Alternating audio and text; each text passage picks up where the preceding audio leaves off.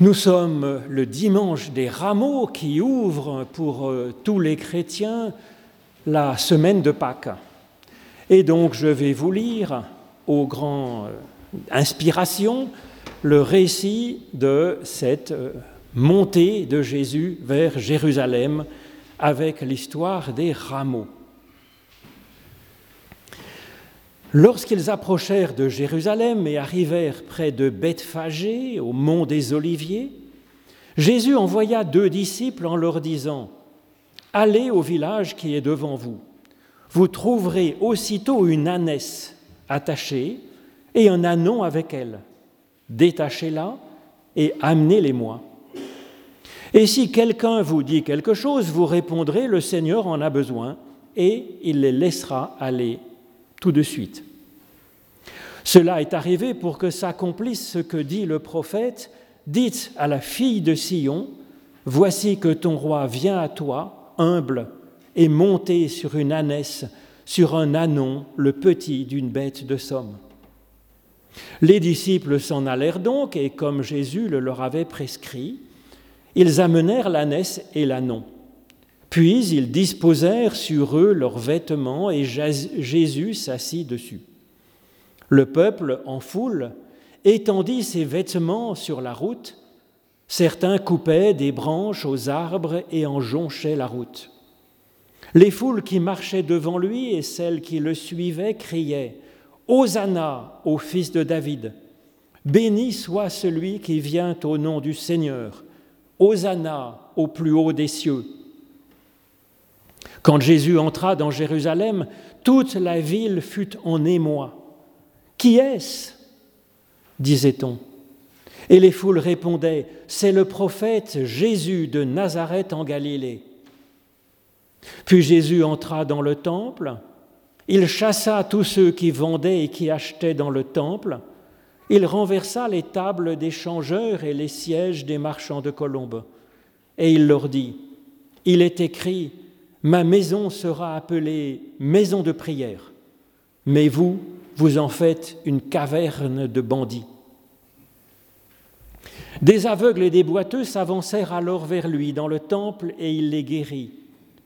Voyant les choses étonnantes qu'il venait de faire et ces enfants qui criaient dans le temple Hosanna au Fils de Dieu, au Fils de David, les grands prêtres et les scribes furent indignés et ils lui dirent tu entends ce qu'ils disent? Mais Jésus leur dit, Oui, n'avez-vous jamais lu ce texte? Par la bouche des tout-petits et des nourrissons, tu t'es préparé une louange. Nous prions Dieu. Ô notre Dieu, source de vie, tu nous as promis ton esprit, ton souffle de vie, pour nous conduire dans toute la vérité dans la fidélité et aussi dans la joie et dans la paix. Alors ouvre nos oreilles, dispose nos cœurs, éveille notre intelligence afin que nous recevions tout simplement ta parole et qu'elle nous donne l'enthousiasme de vivre, qu'elle remplisse nos cœurs d'amour pour ceux qui nous sont confiés, compagnons de vie sur cette terre et que ta parole nous fasse découvrir la merveille que nous sommes, nous, à tes yeux et en ce monde, au nom de Jésus-Christ. Amen. Alors les foules qui marchaient devant Jésus et celles qui le suivaient criaient, nous dit-on, Hosanna au fils de David. Béni soit celui qui vient au nom du Seigneur. Nous avons donc ce mot étrange, Hosanna. Hosanna fait partie des trois mots hébreux les plus essentiels, car ils sont même en, hébreu dans le texte grec des évangiles et nous les connaissons en français. Nous avons Amen, qui n'est pas ici, mais que nous connaissons bien, c'est le mot de la foi, le mot de notre sincérité devant Dieu et de la confiance que nous avons en lui. Ensuite, nous avons Alléluia. Alléluia, ça veut dire louer, célébrer, Et Yah, c'est le diminutif pour Yahvé. Cela veut dire donc célébrer l'Éternel. Célébrer l'Éternel, c'est un appel qui nous est adressé pour que nous ayons notre propre louange à Dieu. Comment faire? Cela consiste donc d'abord à ouvrir les yeux et à rechercher tout ce qui peut être de bon dans notre existence et qui est arrivé comme par miracle, sans que nous l'ayons mérité. Cet univers incroyable, cette planète magnifique où nous sommes, et puis la vie qui est une extraordinaire qualité de la matière. Louange d'avoir été aimé dès notre enfance, en tout cas suffisamment pour que des personnes se soient occupées de nous et aient permis que nous soyons vivants, que nous grandissions et que nous devenions ce que nous sommes. Et puis louange pour ce que nous sommes aujourd'hui, louange pour chacune de nos respirations, louange pour mille choses bonnes et agréables qui nous arrivent. Alors, Alléluia, c'est donc le deuxième mot. Ça nous invite à entrer dans ce mouvement de louange. Et puis Hosanna, c'est le troisième mot que nous avons en hébreu dans les textes grecs des évangiles, troisième mot principal parce qu'il y en a d'autres. Ce mot, il est crié par la foule en ce jour des rameaux. Hosanna, ça signifie sauve, s'il te plaît. Ce Hosanna, c'est une évocation du psaume 118 qui dit Anna Yahvé, Hoshianna. Ça veut dire maintenant, éternel, sauve, s'il te plaît, sauve par grâce. Ce cri n'est pas sans rapport avec l'Alléluia dont je vous parlais jusqu'avant, parce que, effectivement, lors des diverses fêtes joyeuses qui, qui jalonnent l'année liturgique des Juifs, à chaque fête joyeuse, ils proclament le Hallel. C'est la série des cinq psaumes 113 à 118 qui est jalonnée, émaillée par des Alléluia un peu tout le temps. Alors cette euh, suite de psaumes avec des Alléluia, ça conduit finalement à une théologie, une théologie où l'Éternel, Yahvé, est bon et sa bienveillance dure pour l'éternité. C'est la conclusion du psaume 118. Et c'est alors que survient le Hosanna. Hosanna, maintenant éternel, sauve-nous, s'il te plaît. Que cette bonté de l'Éternel que nous célébrons, elle se manifeste encore dans le présent, dans notre vie. Alors ce Hallel, il propose un cheminement profond et vrai, utile et fécond, partant de la décision de chercher à être dans la louange, ensuite nourrissant notre foi, notre théologie, et s'ouvrant à la prière du Hosanna, disant notre soif que Dieu soit source d'une bonne nouveauté maintenant dans notre vie. Ce Hallel, c'est un cheminement très concret à vivre. C'est tout à fait applicable consciemment, même euh, si euh, nous doutons un peu de Dieu, mais ça peut être un exercice spirituel fait volontairement. Cela commence donc par cet appel à la louange. Alléluia. Comment faire? Simplement ouvrir les yeux, analyser, scruter les occasions de se réjouir dans le monde, dans notre monde, dans ceux que nous rencontrons, et puis aussi dans ce que nous sommes en réalité. Même si nous sommes déçus par nous-mêmes, déçus par les autres, entendre ces psaumes qui nous traitent de créatures si merveilleuses, c'est ce que dit le psaume 139. Entendre Jésus nous dire, vous êtes le sel de la terre, vous êtes personnellement la lumière du monde, rien de moins. Il ne le dit comme un état de fait. C'est donc à découvrir.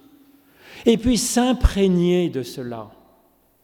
Cela prend bien sûr un certain temps d'entrer dans cet émerveillement, sans s'arrêter pour l'instant à ce qui ne va pas, parce que ça existe aussi, mais passer dans cet émerveillement pour la réalité, pour ce qui existe effectivement. Et puis ensuite passer de cet émerveillement pour la réalité à la gratitude sur sa cause profonde, sur la source de la vie, et oser appeler cette source Dieu. Laisser se construire une confiance, laisser en nous se construire une théologie, celle de la grâce de Dieu, une foi en la bonté efficace de Dieu dans notre vie. Alors cela se bâtit au jour le jour en partant donc de cet émerveillement, de cette louange.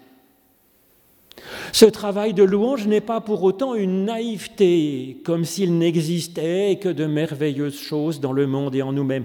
C'est là que l'on passe de l'Alléluia à l'Hosanna, maintenant éternel, sauve-nous de grâce. Nous avons ici un exercice spirituel, l'observation de notre réalité, l'émerveillement de ce qui est bon, en discerner la source se placer face à cette source dans la louange, s'ouvrir à son action nouvelle pour aujourd'hui et maintenant, pour régler, commencer à régler ce qui ne va pas. C'est à ce stade que sont arrivés donc les hommes et les femmes des rameaux. Ils agitent des branches d'arbres poussant près des cours d'eau. Ces branches d'arbres sont comme un Alléluia et une théologie. Ces arbres ont eu suffisamment d'eau et de soleil pour pousser et produire des fruits. Comme tu as donné vie à ces arbres, ô Éternel, tu es depuis toujours la source de la vie, la source profonde. Hosanna, viens et sois source de vie encore ici et maintenant, dans notre présent, dans notre vie. Sois source de bonnes nouveautés, soit source de, projets, de progrès décisifs, soit source de problèmes dépassés, soit source de printemps sur le bois sec de nos existences. Ce Hosanna est l'appel à une nouvelle Pâque, ici et maintenant, une libération de tout ce qui nous entrave, nous empêche d'avancer, quel qu'en soit le nom, la cause, les symptômes. C'est l'appel confiant qu'aujourd'hui, avec l'aide de Dieu, nous pourrons effectivement faire un pas dans la vie bonne, vers la vie belle et heureuse qui nous est promise par la bonté et par la fidélité de Dieu. Même s'il faut qu'il fasse pour cela des miracles dans notre existence, qu'il ouvre les mers, qui nous aide à franchir en nous nourrissant nos déserts les plus abominables. Ce chemin, c'est celui d'un émerveillement, celui d'une louange à la source de la nouveauté. C'est sentir que le monde n'est pas fini, que Dieu n'est pas à court de ressources ni d'idées pour avancer, pour nous faire avancer, pour faire triompher la vie sur la mort. Hosanna, maintenant éternel, sauve par grâce. Maintenant, avec impatience, ce Hosanna est génial, car il oriente notre soif de nouveauté. Ah oui, nous sommes toujours avides de nouveauté. Mais ce Hosanna, il nous oriente vers la source de la nouveauté. Alors oui, nous avons soif de miracles. Et il nous, ce Hosanna nous oriente vers la source de miracles dans notre vie. Qu'il agisse, ce Dieu, et cela sera certainement pour le mieux, pour notre mieux et pour celui de ce monde. C'est essentiel ce hosanna, car comment avancer si l'on ne désire même plus avancer? C'est un chemin de lucidité et de louange que creuse en nous cette hosanna et cet amen aussi, l'amen de la foi, de la confiance, de la sincérité qui nous permet de nous présenter devant Dieu tel que nous sommes. Alors, avec ce Hosanna et ce Amen. Tout est possible. C'est la première étape et c'est finalement le premier salut que le Christ a apporté à ces hommes et à ces femmes. Dieu est là pour agir encore. La source de sa parole, de son souffle et de ses bénédictions n'est pas close. Ce Hosanna manifeste la fin d'une résignation, la fin d'un pessimisme, d'un désespoir. Le salut de Dieu vient, il est là. Ils l'ont reconnu dans cet homme très concret qui s'avance au pas d'un âne. Alors contrairement à ce que l'on entend dire parfois, quand Jésus s'avance dans Jérusalem monté sur un âne, cela n'a rien de humble. Dans cette culture, l'âne est tout simplement une monture royale, celle que les rois prenaient pour visiter leur peuple en temps de paix. Cela veut dire qu'ils n'avaient rien à craindre d'une attaque, d'une agression, parce qu'on ne se sauve pas rapidement avec un âne comme on se sauverait avec un cheval. Et donc, la foule reconnaît ce signe royal, mais essaye néanmoins de convaincre Jésus d'agir en fils de David, en roi guerrier donc, terrassant ses ennemis. Alors ils encouragent Jésus, l'acclament, l'entourent, le poussent. Il monte vers Jérusalem, le voilà qui entre dans la ville. Seulement, au lieu d'aller vers le palais du gouverneur pour prendre le pouvoir avec cette foule bien sympathique comme armée, Jésus se dirige vers le temple de Jérusalem pour y faire une toute autre révolution. Mais déjà cette orientation qu'il prend est une révolution. La foule a raison de voir en Jésus le salut de Dieu qui s'avance. Leur prière, c'est ce cri Hosanna, cette prière est juste et fidèle. Et Jésus, il, exauce cette prière du Hosanna avec son geste.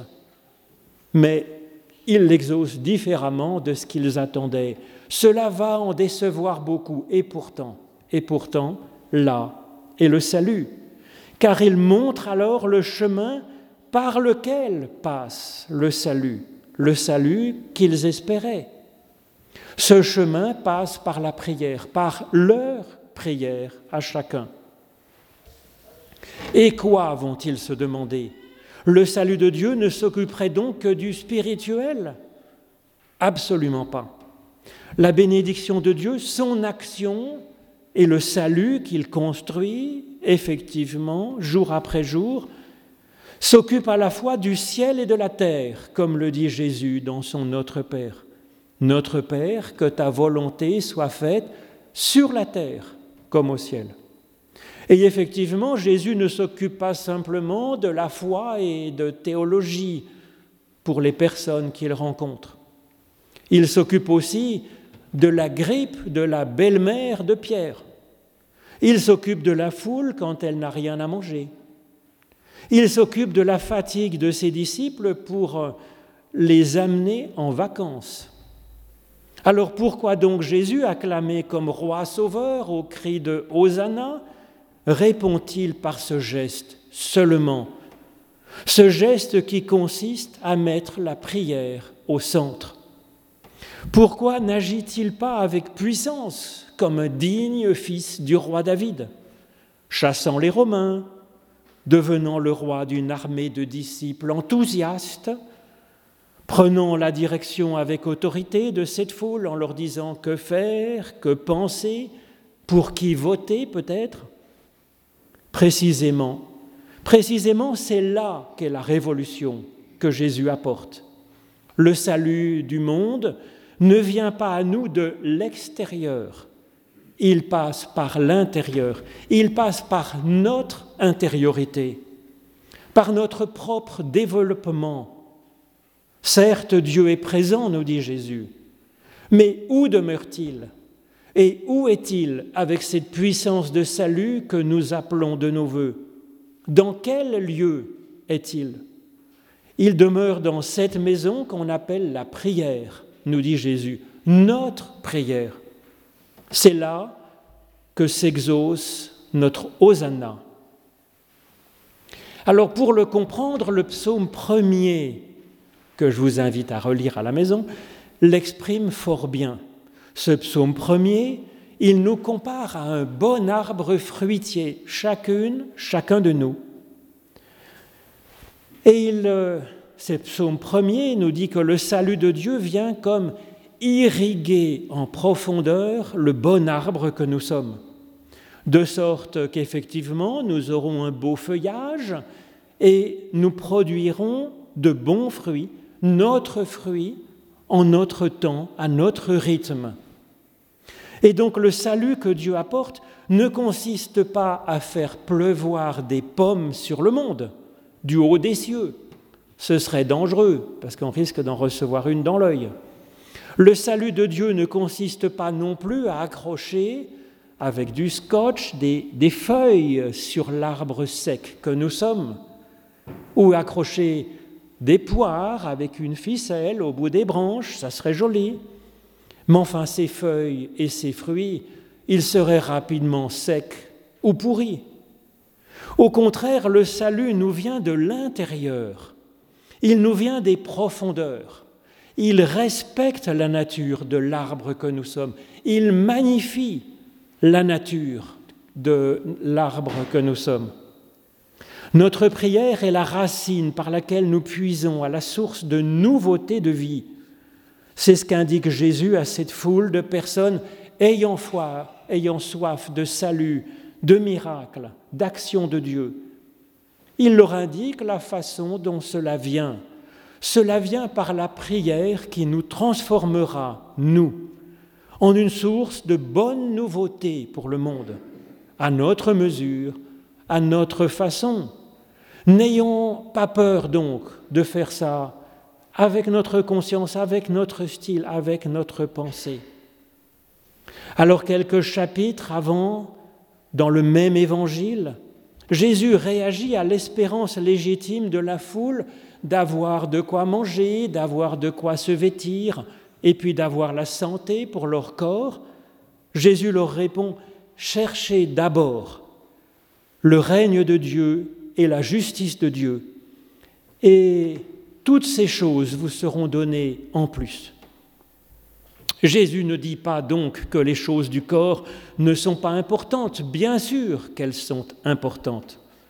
Mais il dit que l'action de Dieu passera par notre recherche spirituelle et que nous produirons alors de bons fruits, de bons fruits en ce monde qui en a tant besoin, effectivement. Le règne de Dieu est une irrigation de nos racines. Sa justice est son souffle qui libère notre meilleure part de ce qui va moins bien en nous. C'est pourquoi Jésus n'est pas du tout dans la leçon de morale comme peuvent l'être les idéologues de tout poil et de toute époque. Jésus se réjouit de nos hosannas et il nous oriente, nous qui avons soif de projet, vers la prière d'abord. Nous serons surpris en bien par ce que nous aurons à cœur de faire alors et combien cela sera efficace pour transformer le monde autour de nous. En ce qui nous concerne, c'est donc par notre prière d'abord que passe le salut de Dieu pour ce monde. Ce n'est pas une prière qui cherche à convaincre Dieu d'agir.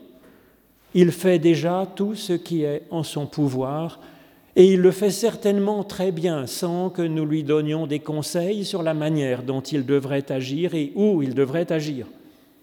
Au contraire, notre prière, elle exauce l'espérance de Dieu de nous voir porter nos fruits en notre temps. Et cette certitude que nos fruits changeront le cours des choses. Jésus lui-même ne fait pas autrement. Après avoir appelé à la prière, il guérit alors des aveugles et des boiteux qui s'avancent vers lui. Il s'intéresse donc bien à la santé des personnes qu'il rencontre, mais à hauteur d'humain, pas d'une façon cosmique. C'était sa vocation à ce moment-là, celle que lui a inspirée Dieu dans sa prière. par son esprit, eh bien nous de voir nous-mêmes avec Dieu ce que nous, nous pourrons faire maintenant. Et donc, Alléluia, Hosanna et Amen.